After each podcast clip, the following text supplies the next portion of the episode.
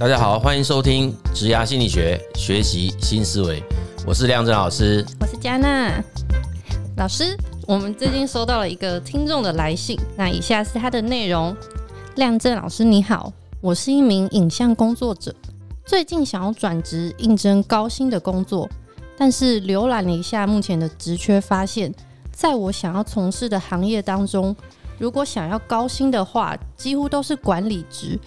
但是呢，我本身其实没有当过主管的经验，所以我想要请教老师的是，大部分健全的公司本来就会有培训老员工的升迁制度吗？如果没有管理的经验，该如何应征管理职呢？OK，这题其实从他的那个提问内容当中，我们可能要先做一些理清啦，哦，因为我们这位听众朋友他从可能呃，人力银行或者是其他平台上看到的资讯哈，那他说他们的行业当中高薪的话都是管理职。其实如果他是影像工作者这个行业，因为我也有认识的亲戚也在这个领域嘛哈，那确实在这个行业好像听起来普遍上都会薪水上是比较不理想啊。应该讲就是说投入的时间啊、精力啊，跟这个收入之间的比例其实不太平衡。那甚至于会觉得说自己学了满身的武艺，好像这样子的一些相关技能，并没有得到一种比较对等的报酬的提供，这样子哈。所以大概就会说，如果我想要让自己有高一点的薪资，那是不是就应该要往所谓主管职移动？然后，那我觉得这个部分这样看呐，就是说以这个行业别，也许啦哈，可以是这么样子去理解它。但是其实如果我们从所谓的薪资这样子的一个需求或标准来看哦，其实除非我们的想法是想要进到所谓的我们讲某个企业组织，那这样子的话，也许我们这位听众朋友所提到的这种路径，确实可能就是往所谓主管职这里移动，因为一般来讲，公司对于所谓主管职或管理职，它还是会有职务上面的加级啦。但是呃，如果以追求高薪资，事实上在职业生涯发展的概念。它还有其他的选项啊，哦，就是可以用自己的技术所能够产出的这种成果来换取报酬，这也是另外一条路。那我要这么讲的原因哦，当然跟这个题目可能不见得马上对到哈，呃，因为这边听起来好像就是意向已经就是要往管理职走了哈，但我觉得在这个决定之前，可能还是先自己要做一些。自我的觉察或者认知哈，因为其实，在管理职所肩负的那些工作的内容、角色跟责任，跟纯粹的技术导向的工作内容，还是有有蛮大的差异跟不同。那也正是因为如此，所以我们这位听众朋友才会提到，是不是自己在这种转换的过程中哈，因为没有这个管理经验这件事情。会不会影响到自己被任用的几率？哈，那我想可能是有的哈。那也就是我们这位听众其实也算是蛮清晰的知道这两种工作或者叫职务类型在内涵上是不一样的哈。对于一个管理职来讲，我们可以怎么说呢？就是说，在要当一个管理者，事实上他所具备的能力或者技术哈，其实确实会跟。我们一般以这个专业导向的会有有所不同嘛？哈，随着管理职的位置越来越高，其实他的专业部分的投入时间跟精力当然就会越来越少，他就会比较多是放在。部门或者整个组织的经营，那这里面包括人事物的统筹与管理哈。所以，如果我们把它内化到这种专业的或者是职能上面的要求，那以过去我们在看这个议题，其实它的职能要求的项目会非常多啊。所以说，管理职跟高薪，你觉得应该要分开来？没有错，我觉得如果第一个问题，他因为他他这边提到的是高薪嘛，对，所以其实应征高薪这个动机，事实上不是走管理职位唯一一条路，在那个影像行业里面，其实如果要让自己薪水更高，那也不见得是只有在组织里面升到管理职才有机会哦。好，因为如果你的技术层次够强，其实他还是可以选择愿意为技术付钱的机构。好，那当然我知道，在这个行业有时候就会说，这个技术是无止境嘛，并没有一个天花板，就大家好像都很厉害，哎，所以其实有一种生态的说法啦，就是好像大家在这个行业就不会那么看重所谓的技术，因为因为这个行业里面每个人技术都蛮强的，对对，哎对，所以他就会觉得好像你你会的事情别人也会啊，所以我没有必要为了这个技术来付费给你。哦哦，所以我们的意思就是说，我刚刚讲说，从职涯的角度来看，要让自己薪资增加，不会是只有在 in house 这件事嘛？就很可能你可以变一个 freelancer，哎，自主工作者，或者是就斜杠啊，就是我今天可能会有一个相对来讲，也许收入没有那么高的正职，但是我有没有可能在其他的时间去接一些自己的案子？嗯，哦，那当然我知道有些人说，因为他们从事影像工作者，他的时间都很长。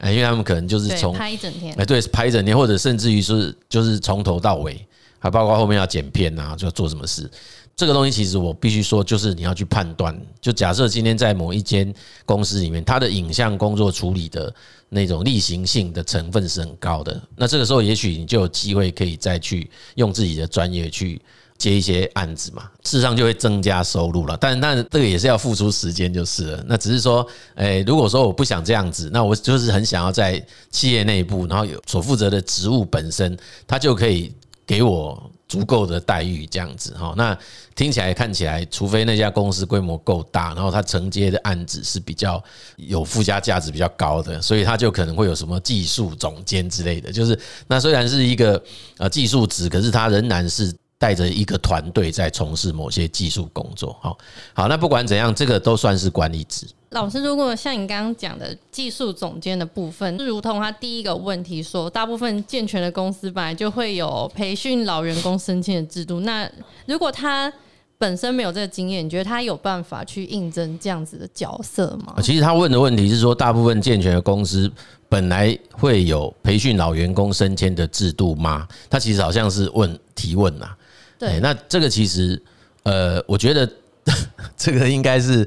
看公司呢，哈，就是说，我觉得任何一个创办人大概都会希望自己的公司的员工或者是他的同仁，他的能力会越来越强。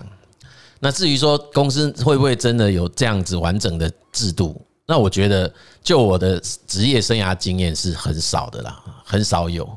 嗯。就是说，他也许有一些所谓专业能力的培训，嗯，可是是不是真的有很明确的说，这个人被标定出来，他要成为未来潜在的主管的角色，或者是候选人，然后我们就很有系统的去培训他。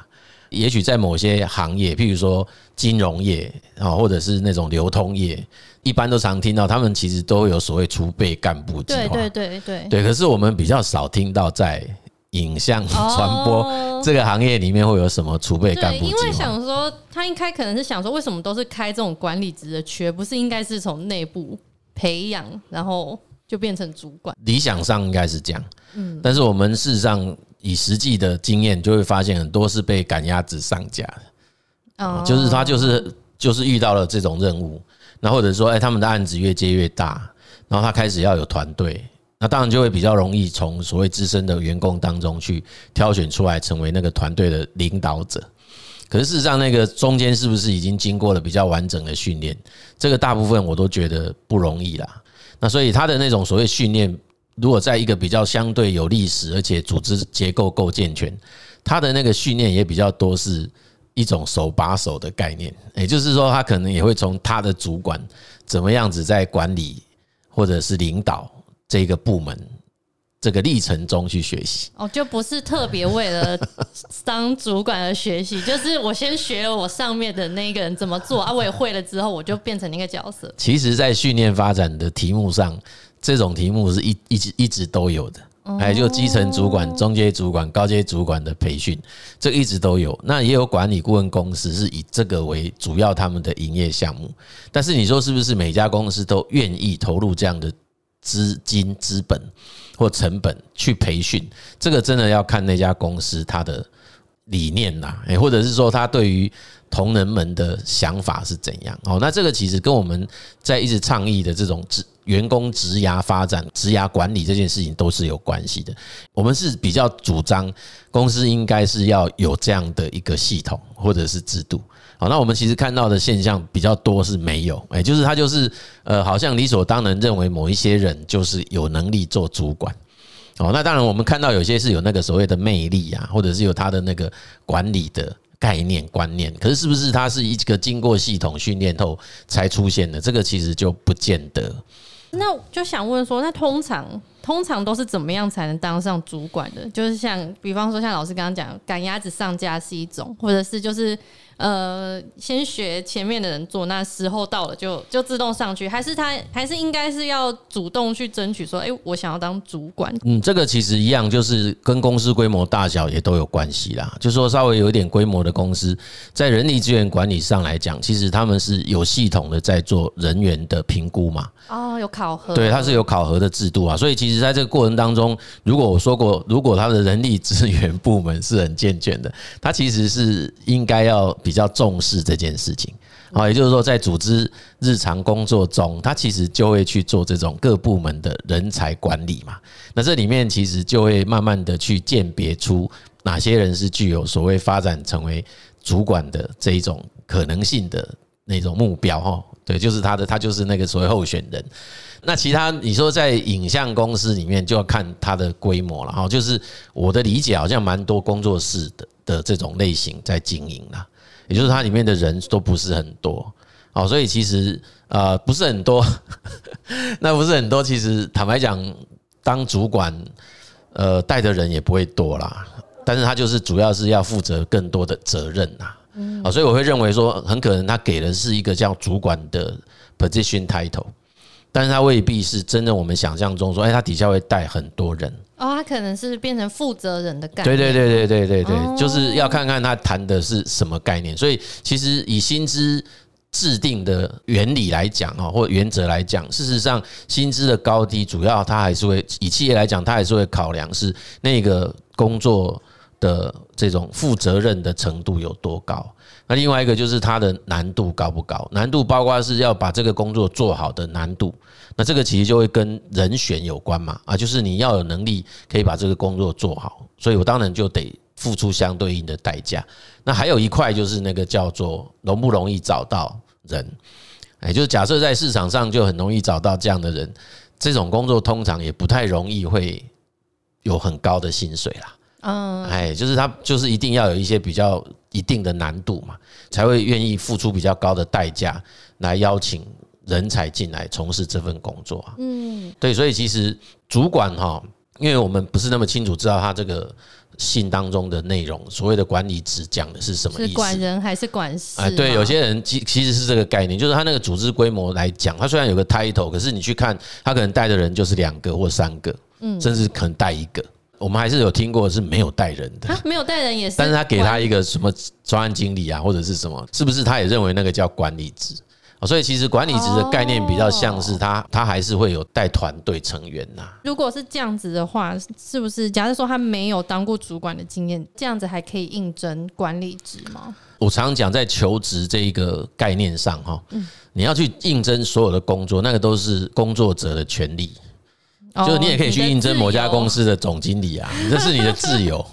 哎，那能不能应征上那个是企业的决定。嗯，所以这其实是我常常在讲课、演讲过程，我常常讲的概念，就是说今天有些公司开出一些所谓的职缺，然后你觉得哦，我好想去去从事，那你又自己回顾回回观一下，说哎，好像我有一些条件是不符合，那这样是不是我不能应征？其实那个是两回事啊。有时候我们会把这两件事混在一起想，你也许不会应征上。但是不代表你不能应征，就是就是我们一定可以去应征。对，像有时候我之前看那个工作经历要什么六七年，我也想说应该还好吧，我还是这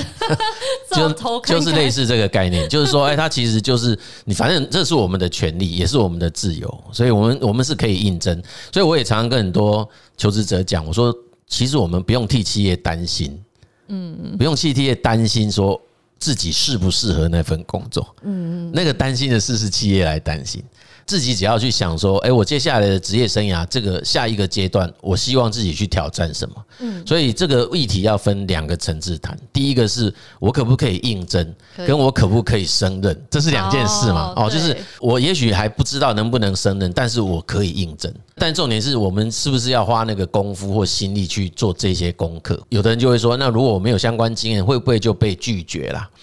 对哦，对，那所以其实这个东西就得回观说，那一个管理职他到底会有什么样子的要求？我们要去解析对方对于这个职务的要求。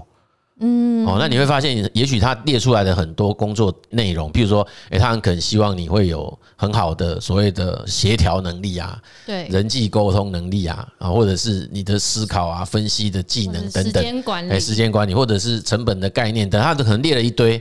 哦，那可是你就发现说，诶，这些工作好像我以前也都是这样在做啊。就是他列的那些所谓的要求，或者是他希望你去完成的任务，这个好像你以前非主管，你你以前不是在当主管的时候，你就也都在做这些事啊，或者是做了大部分这些事情，所以我们当然就可以举证说，哎，我其实是具备你所要求的这些条件，只不过当初公司并不是给我一个主管的 title。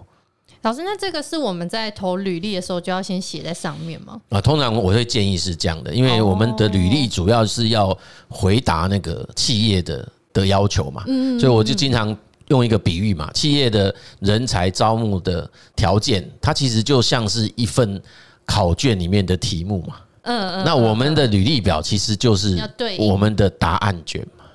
对，所以他的题目都出在那里了，那我们的答案卷当然就要回应他。嗯，哦，所以通常大多数的企业啊，我讲的是比较有制度、有概念的企业，他在对于这个职缺条件的描述，基本上都尽可能会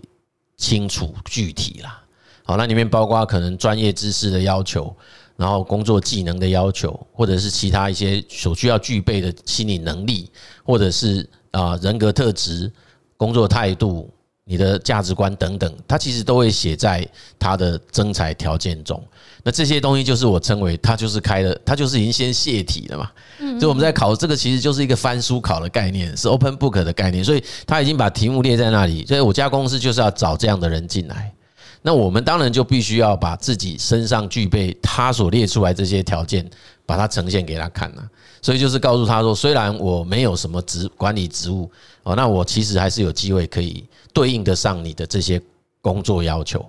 哦，所以上面也许他会讲说，因为我们还是看到有些公司就会写说，曾经担任过部门主管两年或三年，对，对，他会这样写，嗯，那当然那是他的权利，他可以这样定。那我的求职权利是，我会告诉你，虽然我没有这样子的经验，但是我还是有这样子的工作能力。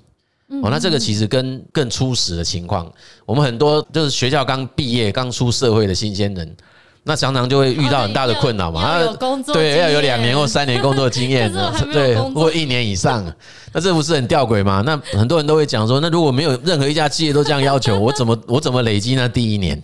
对，啊，对不对？好，所以基本上企业有权利定他的条件，那我们也有权利去印证啊。这个最后决定与否什么，就是他在面试的时候他会去看，哎，也许你确实是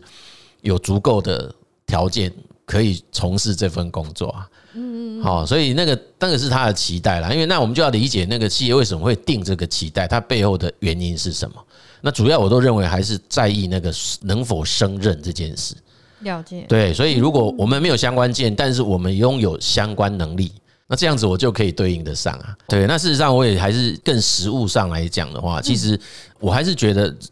多数的公司对于每个同仁都是应该讲很认真的在看待。多数，所以你每一天在工作的态度跟工作的成果，这其实都会逐渐的累积成为啊有权利决定你能不能往上晋升的这样的人，他所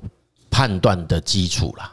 哎，所以其实我还是要讲的是，要如何怎么做才能当上主管啊？通常是怎么当上主管，其实跟每一天要非常积极认真去工作都有关。那你要想想看的，就是换位思考嘛。你就想想看，诶，我的部门主管他大概都在处理什么事？那那些事情其实是不是我也有可能去承接？所以，我们其实日常工作除了看自己的工作以外，也稍微偶尔要给自己一些空间跟机会去换位想一下，我的主管他现在正在想什么事？那如果是我，我当着主管，那我会跟他做一样的决策，还是说我会有另外的？想法，我觉得在那个还没当主管之前，这个都是自己应该列为一种啊自我训练的科目当中啊。是，哎，那这个其实长期你这样子的一种啊练习，那我觉得那个就是在做一种准备，就等到有那个机会的时候，就算人家邀请你，你我们也比较不会担心，你知道吗？就是有的人其实反而是被邀请当主管而害怕。嗯，哦，那现在我们在看，就是我们在做指甲锚定的检测的时候，就发现其实。现在在职场上愿意就是内在有一个很强烈的意图，想要成为专业经理人的越来越少，比例是越来越少的，而且基本上顺位常常都在末位的。原因是什么？当然，曾经有人问过我，我说其实我也很难理解呢。事情太多了。哎，对，其实有时候就会发现，是不是因为他公司里面的主管让他看到他们在做事的东西会担心？哦，那另外一块就是我们台湾企业的薪资制度的设计啊，其实一直是比较没有那么大的落差啦。以在我们以前所学习到的外商系统，事实上他们在薪酬设计上，一旦到管理职或者是那种我们讲专业技术职，它中间会有一个比较大的一个 gap，就会跳比较大了。那这样主要就是说，因为他他让他承担很大的责任。老师，你之前说当主管其实是另外一个职业的对啊规划嘛？对啊，对，他让他承担很大责任以外，他们在外商系统，他其实背后有一个想法是。我为什么让你压缩你自己的工作的时间？好了，就这样讲。因为一般人也许要花五年的事情，他也许在这个这家公司可能两年半、三年就必须完成。我讲的是那个 loading 好了，哦，就是那个负荷量。但是他给你的 pay 可能是两倍、三倍，哦，就是等等等于其他的。那他另外一个就是在内部上，他也会出现一个比较大的落差，就是你非管理职，基本上他就比较不会给到这一种待遇。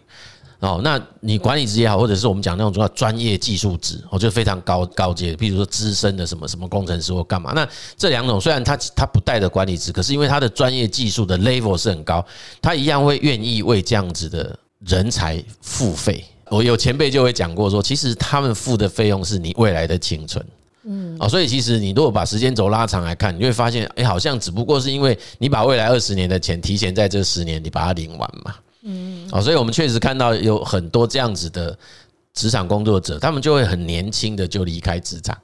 啊，你会发现他们似乎已经达到 FIRE 的状态，就是他已经是哎，好像可以不再需要再透过工作维持他原来的生活。嗯，那原因也是因为他在那个十几二十年的时间，他花的心力跟那个所谓的啊体力都是两三倍于其他人。嗯啊，所以那自然而然，他有一些比较高的配也是合理啦。哦，所以这个其实我都觉得，在这个制度下，我们很少碰到那种说，哎，我就是领到一个很好的薪资，但是我可以不用投入相对应的心力，这其实是比较比较少见的。所以，所以我们的这位听众朋友，如果他要寻求高薪，他也要有心理准备，也就是通常也会有对应的投入跟付出。嗯，之前有听过一句话是说，要看一个人是不是一个合格的领导者，就是先看他怎么领导自己的。虽然说，呃，也许我们没有管理经验，不过机会是留给准备好人，可以从现在就开始培养自己成为一位领导的角色，也可以透过这样子的一个机会，然后好好的盘点一下自己是否拥有这样子的优势呢？还有哪里有不足的地方，然后好好的思索一下。希望这一位听众朋友呢，都可以求职顺利。如果呢，你也有像这位听众一样的问题，那也欢迎可以投稿给我们，我们的信箱在 Podcast 的节目底下都有。本期节目呢就到这边，如果你喜欢我们的节目，请帮我们订阅以及分享。有任何问题都欢迎大家留言哈，我们再针对大家的问题来回应。谢谢各位的收听，职涯心理学，我们下集见。